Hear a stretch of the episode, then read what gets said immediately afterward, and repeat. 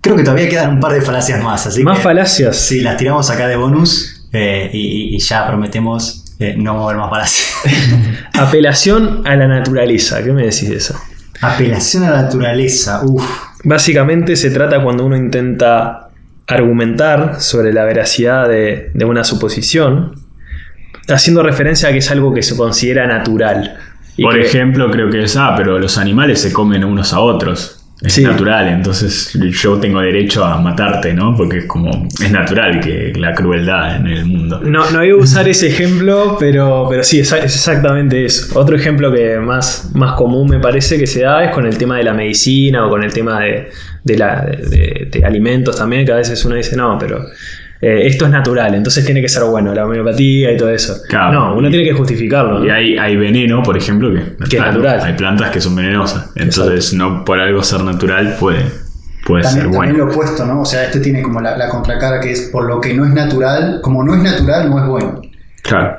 Tenemos que hacer un episodio donde definimos qué es natural y qué es artificial, pero creo que la- el, el- el- el- el mayor resumen de esto es que si bien puede ser que haya, porque algo no es natural, como ya hablamos de los ultraprocesados y eso, que definitivamente no son buenos para uno, eh, el hecho de no ser natural no necesariamente implica que no sea bueno. Y lo, lo- lo opuesto también aplica. El hecho de que sea natural no implica que sea, que sea bueno en sí. ¿Qué me dicen de el francotirador de Texas? El francotirador de Texas ah, es complicado, no sabría cómo explicarlo. Tiene que ver con un poco seleccionar solo la evidencia que justifica tu postura, ¿no? Es mi filosofía de vida el francotirador. Yo les dije, ¿no? Pero yo consigo todo lo que quiero. Porque lo que quiero es básicamente lo que conseguí. Ese sería el francotirador de Texas, ¿no? O estoy. Se podría decir que sí, pero ahí en realidad el argumento no es una falacia porque vos definís qué es lo que querés. Claro, Entonces sí, nadie te puede decir no. Pero sí, se trata de eso, se trata de reducir el conjunto de datos a los datos que simplemente te favorecen para, para tu posición. Sí, es un poco parecido también a, algo que ya veníamos hablando, ¿no? Pero es como eh, a veces buscar esa correlación que, que- hablamos, pero en el, caso específico de esta falacia, solo acotarlo eh, y sacar esa conclusión que de eso se, se extrapola a todo, ¿no?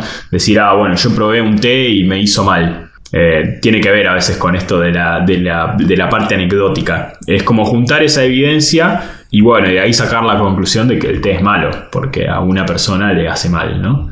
Exacto. Creo que la, la audiencia se muere es por saber por qué se llama el francotirador de Texas. Pero hay una historia, hay una historia y yo la sé de la historia. Esto trata de un francotirador en Texas, no sé por qué, porque la falacia no es de Texas, pero que dispara balas a una, una pared, de que sería un granero, y después que terminó y gastó todas las balas, se acerca a la pared y dibuja la diana, o dibuja el blanco, donde están todos los agujeros de bala. Entonces, es como que ficticiamente se hace parecer que es un gran francotirador, cuando en realidad primero, primero pasaron las balas y, después está diana, la diana o el blanco.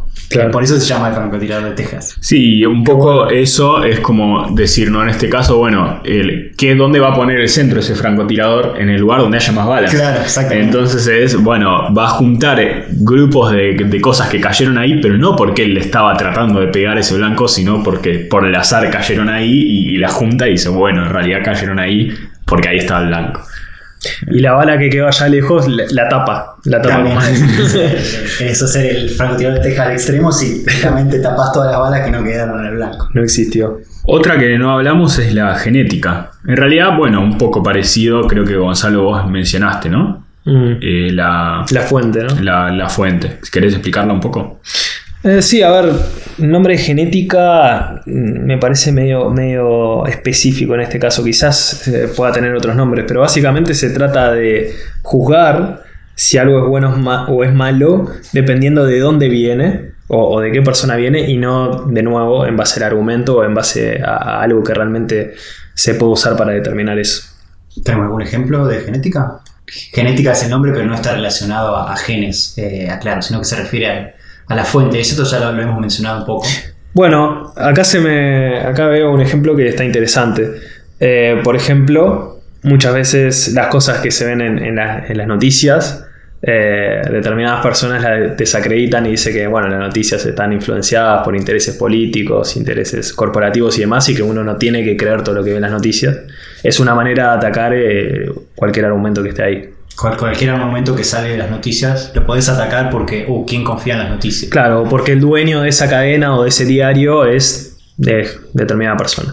Tiene mucho que ver con la ad hominem, pero este creo que es un caso más general porque ad hominem viene un poco a atacar a la persona y este es como más genérico, ¿no? A la, la fuente o a, a la persona que, que- que- perdón, no persona o a la entidad, digamos, que, que generó esto, que puede ser una empresa o, o algo, un grupo, una, algo que no necesariamente es un, un ser humano.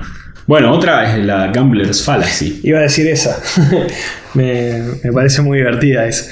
Básicamente, en este caso, la falacia es cuando uno intenta afirmar que ocurren. ru- ¿Cómo, es- cómo decir en español? Runs. Aleatorios. No, como seguidillas de eventos que en realidad son estadísticamente independientes. Como por ejemplo, el, el caso canónico es una ruleta. Cuando se tira la bola, si sale rojo, negro, cada tirada es totalmente independiente y no importa lo que pasó en el pasado. Salió 100 veces negro, la 101 puede ser tanto negro o rojo, con la misma probabilidad. Pero en este caso la falacia lo que diría es que no, como salió 100 veces negro, bueno, hay gente, esto está bueno porque está dividido, hay gente que te argumenta y dice, salió 100 veces negro, va a salir negro. Y Sí, o sea, está el es, otro. es- es importante Claro. lo, lo que dijiste, tienen que ser independientes, estadísticamente independientes. Si la Claro. ruleta está trucada para que salga siempre negro, obviamente que la No, estoy hablando de claramente cosas que son independientes. Tirar una moneda, por. Bueno, eh, un ejemplo a veces que está bueno es como, no sé, por ejemplo, ¿no? La, eh, que se caiga el avión. Bueno, de repente si se cayó un avión ayer, es como hay dos grupos, gente que dice, no, bueno, que se va a caer el avión hoy, o sea, hay un accidente de avión cada tres años, bueno, listo, si se cayó ayer, eh, hoy es el momento, mejor momento para viajar, porque no se va a caer de vuelta. Y gente que al revés, ¿no? Que es como, ah, se cayó el avión ayer, eh, se va a caer de vuelta. Exacto. Entonces, eh, eh, en el fondo, si pensamos que es de vuelta, ¿no? Ahí está muy importante eso de que tienen que ser independientes porque quizás, no sé, la causa de que se cayó el avión es una falla de fabricación y si es el mismo modelo y todo, bueno, puede ser ahí que haya una conexión, pero digo, en principio, si, si pensamos que los eventos son independientes, es, no importa qué, qué es lo que pasó. No tiene, digamos, la, la- la probabilidad de que algo pase o no ahora, no, no, no afecta cuántas veces pasó antes. ¿No, ¿No les parece que esta es un caso particular de otra que hablamos anteriormente, que era cuando dos eventos independientes los relacionábamos? Eh, Es parecida, sí. lo veo muy similar. Lo veo como un caso particular. Está interesante. Bueno, Sí, en este caso sabemos que eh, que salga negro o rojo en la ruleta no debería tener absolutamente nada que ver con los tiros, tiradas que hubo antes de la ruleta. Más allá de que intentemos identificar un patrón, no, no, no debería. Que no significa, porque ahí ese es el punto en que en general la gente se, se confunde, que no significa que si uno tira la ruleta mil veces, lo esperable es que más o menos se dé que 500 veces sale un color y sale otro. Pero lo importante es entender que un evento en particular, una tirada en particular, es totalmente independiente. Lo que se cumple en la estadística es cu- cuando uno observa el mismo evento eh, durante un periodo largo de tiradas, ahí es cuando empieza a tender a lo que es la distribución de las probabilidades. ¿no? pero siempre la probabilidad, por ejemplo, de que salga siempre negro eh, es muy baja y va tendiendo a cero, pero nunca a cero, ¿no? Con cualquier número finito de tiradas que yo tome, hay una probabilidad no nula de que salgan negro 50 veces, por ejemplo. Claro, Exacto. es distinto preguntar, ¿va a salir negro o rojo si ya salió negro 10 veces antes o va a salir negro 10 veces seguidas a partir de ahora? O sea, esos son dos Claro, números distintos. Exacto. La, la falacia se da cuando es el caso 1. O sea, Exacto. pasaron cosas, como dijo Macri. ¿Cuál es la probabilidad de que salga negro ahora? Exacto. Va a ser 50-50. En, en- en estadística, eso, una cosa que me ayuda a mí a entenderlo es justamente esa pregunta, ¿no? Salieron nueve, nueve tiradas y en esas nueve ya salió negro. Entonces ahora vos tenés dos opciones, nueve negras y una roja o diez negras. Entonces, ¿cuál es la probabilidad? Es, en ambos casos es la misma, ¿no? Entonces eh, ahí es, bueno, sabiendo que salieron nueve negras, que ahora salga una roja una negra, sigue siendo la misma probabilidad que había, entonces justamente no importa lo que pasó, pero si miramos en total la- esos dos casos, nueve negras y una roja o diez negras, son dos escenarios posibles de 2 a la 10 Exacto. posibilidades. Entonces ahí sí es muy poco probable que salgan 10 negras, pero sabiendo que salieron 9, que la siguiente sea negra es exactamente la misma probabilidad. Y el último que podemos decir es ambiguity o ambigüedad. Este quizás, a diferencia de las otras falacias que hemos dicho, este creo que es más intencional, más malévolo, eh, porque es activa, es una falacia activa, es eh, usar el lenguaje de, forma ambigua para que cuando después eh, surja una contradicción o, o algo que, que, te ataca o ataca tu argumento, decís, ah, pero yo nunca dije que eh, tal cosa, sino que yo dije algo más abstracto o más genérico. Eh, pero creo que necesitamos un ejemplo. Para el ejemplo está en inglés y es muy difícil traducirlo, pero dice, por ejemplo, una, una eh, en inglés fine es multa y también es bien.